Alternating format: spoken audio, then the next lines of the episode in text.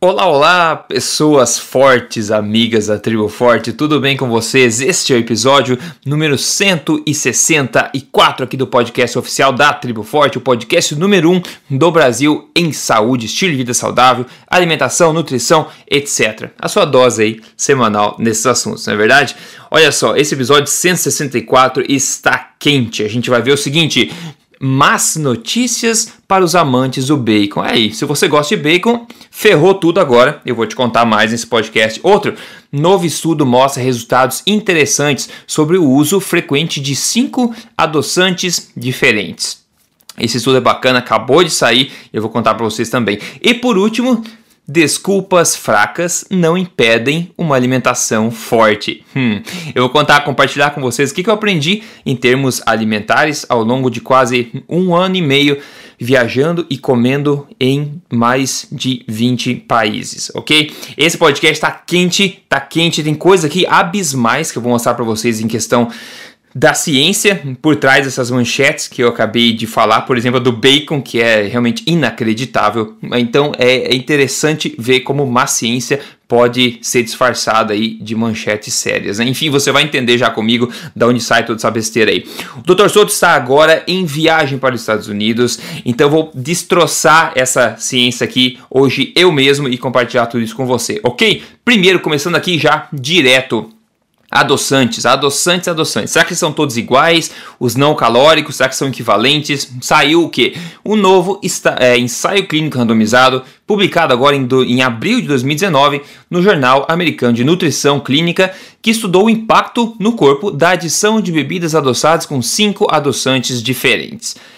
Como funcionou? Bom, 123 pessoas foram divididas em cinco grupos e seguiram em paralelo um estudo de 12 semanas, onde iriam tomar diariamente, em média, um litro e meio de uma bebida adoçada com um desses cinco adoçantes, sendo os cinco sucrose, é sucrose em inglês, né? É o sacarose, que é o açúcar normal de mesa, tem sacarina, a sucralose, o aspartame e a rebaldiocida.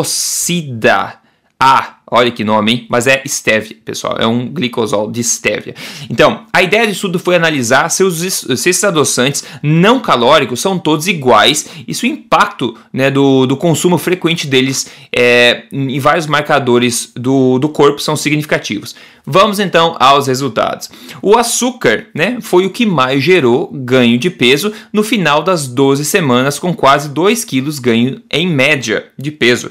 Até aí, nenhuma novidade, né, pessoal? É bastante razoável a gente ver que a ingesta de uma boa quantidade de calorias na forma líquida diariamente do açúcar iria causar um ganho de peso, né? Então nenhuma eureka aí, isso é já previsto. Agora a surpresa foi que o grupo da sacarina, que é um adoçante não calórico, né, também ganhou peso em média 1,2 quilos, o que é surpreendentemente é surpreendente, né? Levando em consideração que a sacarina não contém energia Interessantemente, a sacarina foi também o único adoçante onde foi reportado maior sensação de fome pelo pessoal, o que pode né, ser um dos fatores que vinha justificar que esse foi o adoçante que mais gerou ganho de peso depois do açúcar, apesar de não conter calorias. Hum.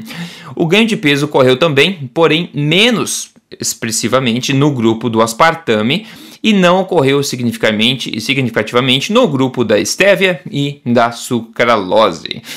Bem, o que a gente tira disso? Né? O que a gente tira disso? Os adoçantes não são todos iguais, até mesmo esses não calóricos. Eles diferem em, em possíveis consequências, efeitos colaterais é, no corpo, como a gente pode ver, né, contrastando aí a sacarina, que promoveu maior sensação de fome no pessoal e também maior ganho de peso no final de 12 semanas, ao contrário da estévia, por exemplo, que não causou nenhuma dessas duas coisas. Agora eu vou te dar minha opinião, quer dizer, eu vou te dar a opinião que podemos tirar, né? A conclusão que podemos tirar do estudo e depois te dar a minha opinião pessoal sobre esse assunto. Vamos lá. Do estudo a gente tira que dentre esses adoçantes, os dois piores disparado em termos de ganho de peso são o açúcar e a sacarina. Tiramos também que possivelmente as melhores opções são a estévia e a sucralose. Podemos argumentar que a estévia seria mais natural que a sucralose, né? No entanto, não tem nada de muito natural em se extrair e se isolar compostos específicos em enormes quantidades de uma folha, que no caso é a estévia, né? Agora, a minha opinião pessoal é a seguinte: dane-se tudo isso, né? Dane-se tudo isso. Se você quer realmente seguir uma alimentação forte e priorizar a sua saúde, sua boa forma e controle sobre a sua alimentação, você jamais irá tomar mais de um litro por dia de qualquer bebida adoçada que seja. Se você faz isso, provavelmente você é refém de uma espécie de vício barra hábito e não mais está no controle do que você faz. Eu acredito que não é saudável tanto para o corpo quanto para a nossa mente nós termos contato diário e intenso com o sabor doce. Isso se transforma muito rapidamente, e quem já fez sabe, em um hábito e depois em um vício bastante difícil de ser quebrado. E como eu sempre digo, né? Lute para você estar no controle da gula e não a gula no seu controle. Ok? Então, essa é a minha mensagem. Independente das opções, o segredo é não ficar refém desse estímulo doce frequentemente na sua dieta alimentar. Ok? Maravilha. Olha só, próximo assunto aqui. Próximo assunto. Ai, amantes de bacon ferrou e eu estou incluído nisso, porque Pô, eu, como todas as pessoas normais que eu conheço, adoro bacon também, né? Como não gostar de bacon? A gente nasce já com o paladar pedindo bacon, né? É isso aí. Saiu, só que infelizmente a notícia é ruim, né? Porque saiu no Globo.com, saiu na R7, saiu na BBC e um monte de outros lugares. O seguinte. Uma fatia de bacon por dia é suficiente para aumentar risco de câncer, diz estudo mesmo com o consumo de quantidades pequenas de carne vermelha e processada, como uma fatia de bacon por dia, pode aumentar o risco de câncer do intestino. Olha, meu Deus do céu, que coisa abismal. Ferrou tudo agora. E o artigo no Globo.com continua da seguinte forma: É o que mostra uma pesquisa recente da Universidade de Oxford, no Reino Unido, financiada pelo Cancer Research UK, organização britânica dedicada a combater o câncer, a doença. E para piorar, logo embaixo deste parágrafo né, inicial do, arti do artigo no Go.com tem o que? Tem um baita de um link vermelho e em negrito para um outro artigo chamado 5 razões para comer menos carne. É, pessoal, é. A gente tende a achar que não é conspiração, mas fica difícil, né? Aí, imagina uma pessoa leiga, uma pessoa do dia a dia, lendo isso, né? Você acha que ela vai pensar o quê? Hum, ah, balela? Não, né? Ela vai ver o seguinte: é, eu tô lendo a manchete no Globo.com, é um estudo de Oxford, não pode ser algo ruim, né? Tem que ser verdade. Agora vamos lá. Se você já nos acompanha aqui na Tribo Forte semanalmente, você já é provavelmente ninja em farejar estudos balelas, né? E saber da forma, da força da evidência de cada um. Você já sabe distinguir um pouco a diferença entre os estudos e a importância que a gente tem que dar a cada um deles. O estudo que a gente acabou de ver sobre os adoçantes era um ensaio clínico randomizado. Isso não imuniza né, o, o estudo em relação a falhas, mas ele é um nível muito maior de evidência. Agora, Vamos falar sobre o tipo de evidência desse estudo que ganhou a mídia mundial falando mal do bacon, aumenta o risco de câncer, é basicamente colocar o bacon na boca e você desenvolve o bendito câncer, né? De tanto medo que o pessoal coloca. Então escute comigo esse trecho que eu vou ler agora do artigo do Globo.com e grite aí onde você estiver o tipo de estudo que foi base para essa manchete que está espalhando o medo, ok? O trecho é o seguinte. Os pesquisadores analisaram informações de quase meio milhão de pessoas cadastradas no UK Biobank, um banco de dados de saúde no Reino Unido. Em seis anos de estudo, eles descobriram que 2.609, oh, 2.609 participantes desenvolveram câncer intestino. Ah, e aí? Tá claro já que tipo de estudo é esse? Para você que acompanha a gente. Se não, lá vai uma outra dica bastante sutil. Esse estudo foi publicado no Jornal Internacional de Epidemiologia. é isso, né, pessoal? É óbvio, é um estudo epidemiológico. Ou seja, ele não pode, como a gente sempre fala, que vale sempre relembrar, não pode provar causa e efeito de forma alguma. Ou seja, comer carne processada é um marcador de estilo de vida, como já falou várias vezes aqui. Ou seja, se a gente for ver as mesmas pessoas que comem bacon, digamos, salsicha e salame, carnes processadas no Reino Unido, devem comer também Eles dentro do que? De hot dogs, dentro de pizzas, dentro de hambúrgueres. É óbvio que essas pessoas provavelmente terão também outros hábitos, estilo de vida que não são, digamos, saudáveis, ou seja, podem comer mais doces, tomar mais refrigerante, beber mais, fumar mais, etc.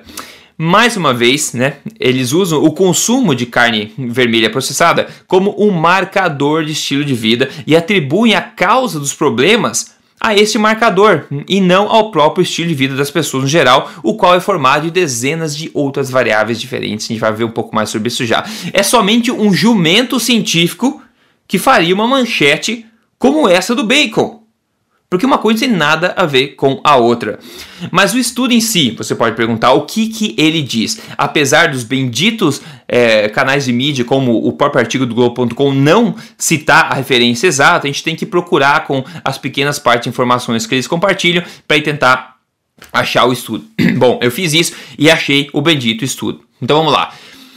Esse estudo que, que é? É meramente uma análise né, de um estudo mais antigo do UK Biobank que coletou dados de questionários alimentares de quase meio milhão de pessoas entre 40 e 69 anos de idade.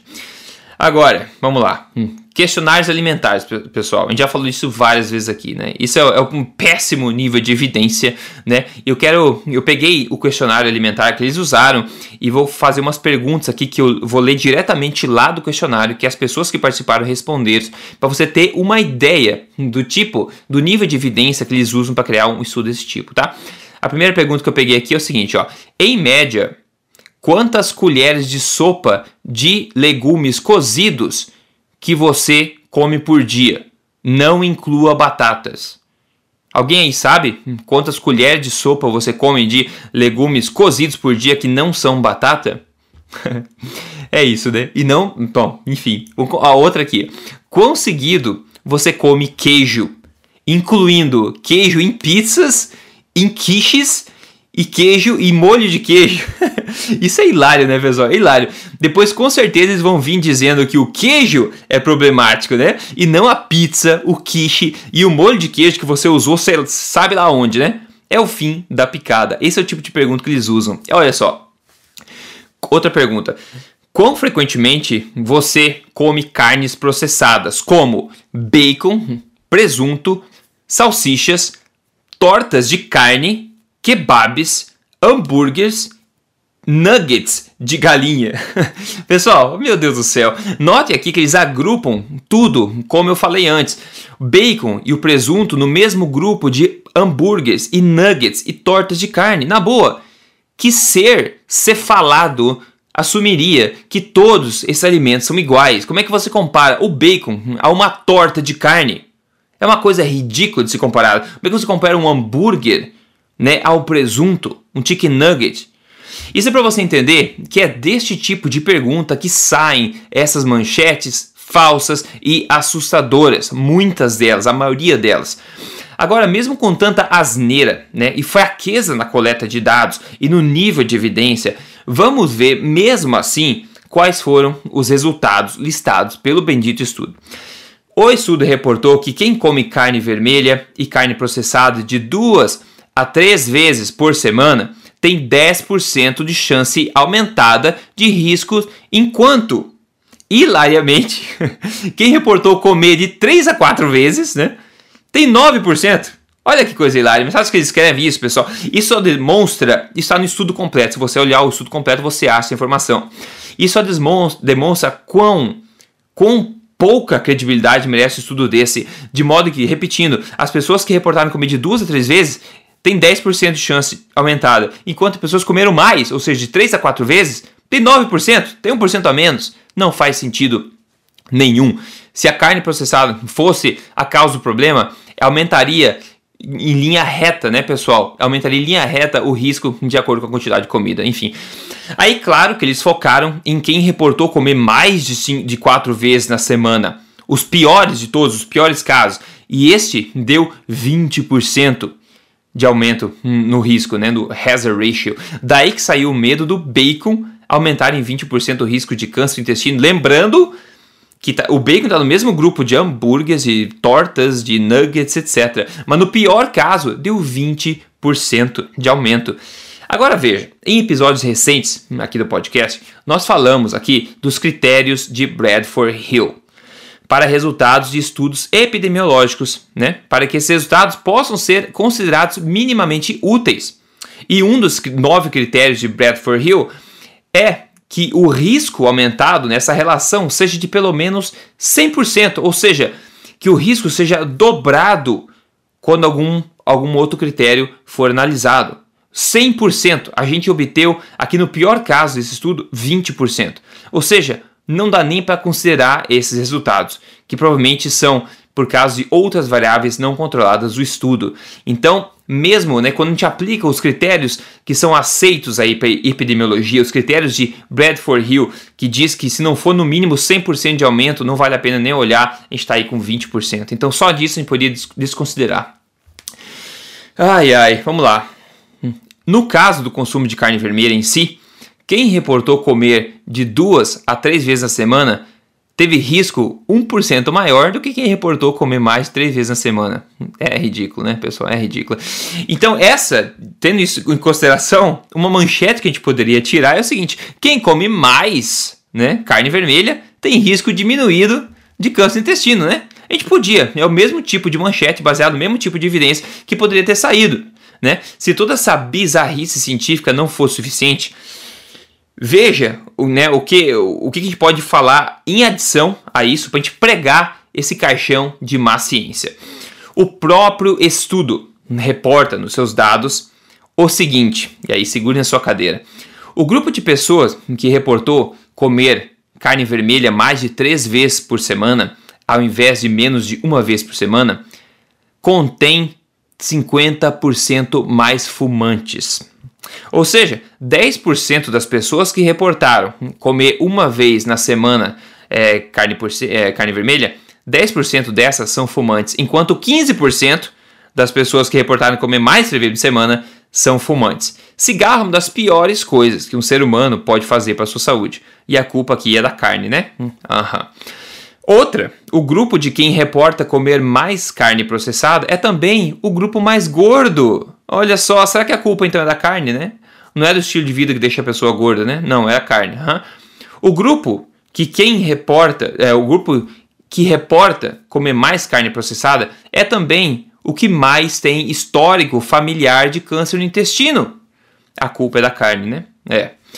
Esse grupo também é o que usa a maior quantidade de medicamentos analgésicos. Meu Deus do céu. Ou seja, é o grupo mais doente. A culpa é da carne. Esse grupo também é o grupo que mais bebe. Ou seja, quem reporta comer carne mais de três vezes por semana, em comparação a menos de uma vez, tende a beber 50% mais. A culpa é da carne, pessoal. Isso é ridículo. Isso está no estudo, está nos dados, está na tabela reportada pelo estudo. E no que, que eles focam? No bacon. É. Em suma, como eu falei no começo, comer carne vermelha é o marcador de maus hábitos e estilo de vida e não a causa do problema.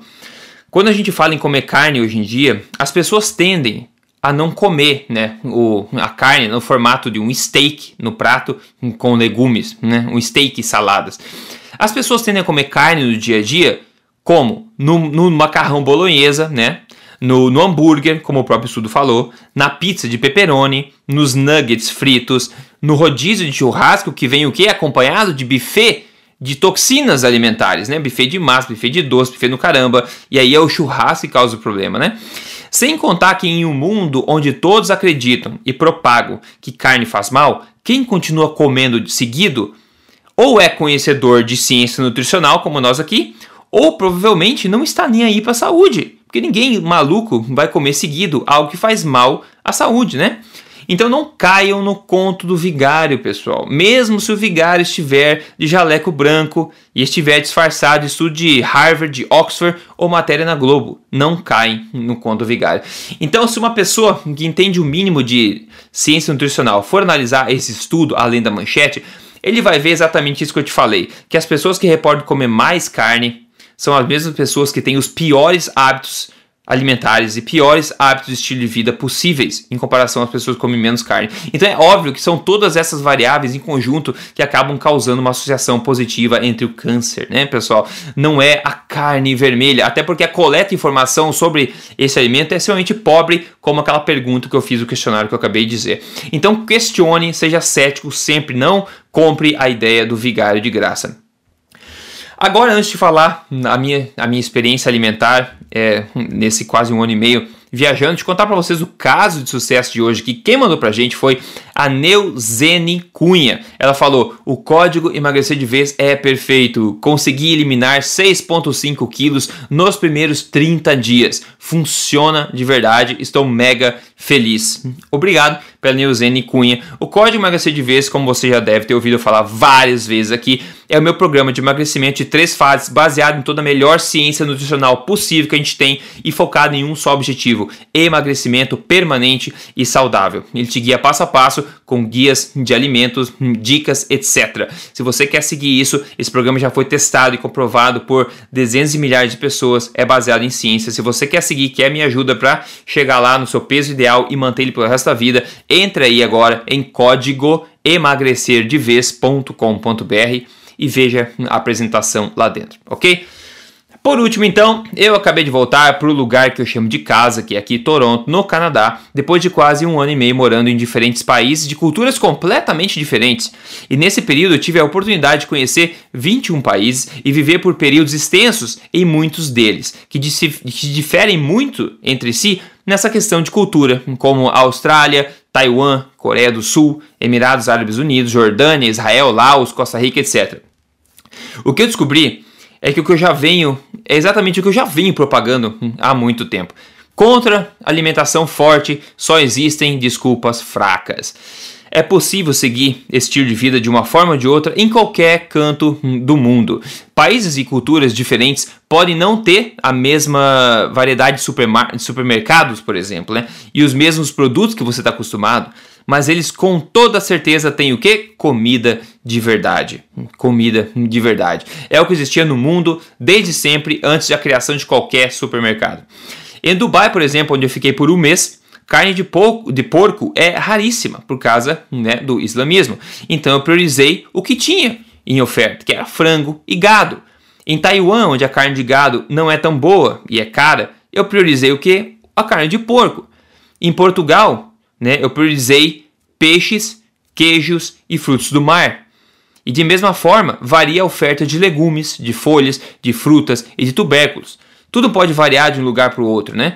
Porém, a constante é que sempre, sempre existe comida de verdade. Alimentos não processados e naturais que são a base da alimentação forte. Você pode não encontrar a mesma variedade, como eu falei, mas sempre tente priorizar o que está em oferta no lugar, o que está dentro da estação. Não importa em qual religião que você é, vive, em qual país, em qual tipo de cultura que você esteja existe comida além da indústria e isso é o que a gente chama de comida de verdade. E eu fico maluco da cabeça quando vem me dizer, e me dizem demais, eu vejo seguido isso. Por exemplo, ah, Rodrigo, me ajuda. Eu moro na Itália e aqui você não sabe, aqui é muito difícil comer saudável com tanta massa e tanta pizza. Meu Deus do céu, você já saiu da tua casa na Itália e andou pelas ruas, por exemplo? A comida mediterrânea, né, a comida verdadeira, não é massa e é pizza. É o que? São peixes, são carnes, são é, é, o salame, são frios, são, são queijos, é o azeite de oliva, são nozes. Isso é a verdadeira comida italiana como comida mediterrânea. Não é a massa e a pizza. Isso existe lá e é opcional. Existe mais proporcionalmente no Brasil, na minha opinião, do que lá. Então não é desculpa, né, pessoal? Ou ainda, ah, Rodrigo, porque eu moro nos Estados Unidos e você não entende. Aqui é muito difícil de se viver saudável com todo o fast food, me ajuda. Não, né? Não ajudo. não ajudo. O fast food está em todos os lugares, em todos os lugares. E ninguém na rua é atacado por um hambúrguer do McDonald's. Ninguém, você tem que entrar, tomar uma decisão, entrar no McDonald's, comprar, fazer o pedido, levar e comer. É uma cadeia de decisões que tem que ser feita para você comer o fast food. E na América do Norte, inclui, inclui Estados Unidos, Canadá e também Brasil, na verdade, América do Sul, vai. E a maioria dos países, você tem uma oferta gigantesca de fast food, mas tem uma oferta gigantesca também de oferta de comida de verdade de variações criativas de, de alimentação forte, por exemplo, se você quer algo mais é, diferente, né? Então não existe desculpa, não existe desculpa. Tá na hora de amadurecer e começar a se ajudar, largando dessas desculpas fracas e tomando controle e responsabilidade da sua alimentação, hábitos, boa forma e saúde, né? E eu vou continuar por aqui propagando essa mensagem e eu peço que cada um de vocês também faça o mesmo para a gente ajudar a mover essa agulha na direção certa, né? Todos têm o direito, mas também têm o dever de serem o melhor que podem ser, na melhor saúde e no melhor corpo, né? Desculpas nunca le levarão, nunca levaram e nunca levarão ninguém ao sucesso em qualquer área, não é verdade? A gente precisa aceitar isso e propagar essa informação. O que que eu comi no almoço de hoje? Bom, em homenagem, estou gravando isso de manhã, então no meu almoço não vê ainda, eu vou contar para vocês que eu comi ontem na janta à noite. Em homenagem ao estudo de hoje do bacon, eu comi três fatias de bacon, três ovos e um pedaço de queijo de cabra e uma latinha de sardinhas em água de sobremesa. Isso aí, que coisa deliciosa, que coisa maravilhosa, comida de verdade, pura, riquíssima em nutrientes, porque a gente entende aqui de ciência nutricional do que é valioso para a saúde humana e não de balela, né? Não de jumentismo científico, como eu falei no começo, que isso não, não tem outra palavra para descrever o que está acontecendo na mídia. Esse estudo Globo.com que coloca o medo no bacon, refletindo um, um péssimo estudo epidemiológico, né, acaba colocando, permeando o próprio artigo com links com propaganda contra a carne, que eu acabei de ver lá. E isso para mim é muito, muito preocupante. Né? Eu, para mim, o Dr. Souto e todo o pessoal do Tribo Forte, a gente está bastante preocupado com isso aí, porque esse pessoal é muito organizado, é muito bem patrocinado e estão ganhando cada vez mais é, seguidores, né? Só que a boa notícia é que quem segue uma filosofia sem carne por muito tempo começa a ter os efeitos colaterais disso e começa a voltar atrás, porque a saúde é mais importante, né, do que uma, uma filosofia, né? A gente não pode ir contra a ordem natural das coisas, né? A natureza já escolheu pra gente como a gente deve se alimentar. Inclusive a primeira decisão que a natureza fez pela gente, pela raça humana em particular, foi da gente não ser vegano. Né? Essa foi a primeira decisão que a mãe natureza fez pra gente. Como assim, Rodrigo? Bom, quando o bebê nasce, qual a primeira coisa que ele faz? Ele mama na mãe. E adivinha, leite materno não é uma coisa vegana, é um leite de um animal. Ou seja, o primeiro alimento que um bebê coloca na boca é leite materno, o alimento mais nutritivo que essa criatura nessa fase da vida pode ter. E essa é uma decisão não feita pelo bebê, não feita pela mãe, é uma decisão feita pela mãe natureza, ou seja, tem conhecimento embutido só nisso aí, né, pessoal?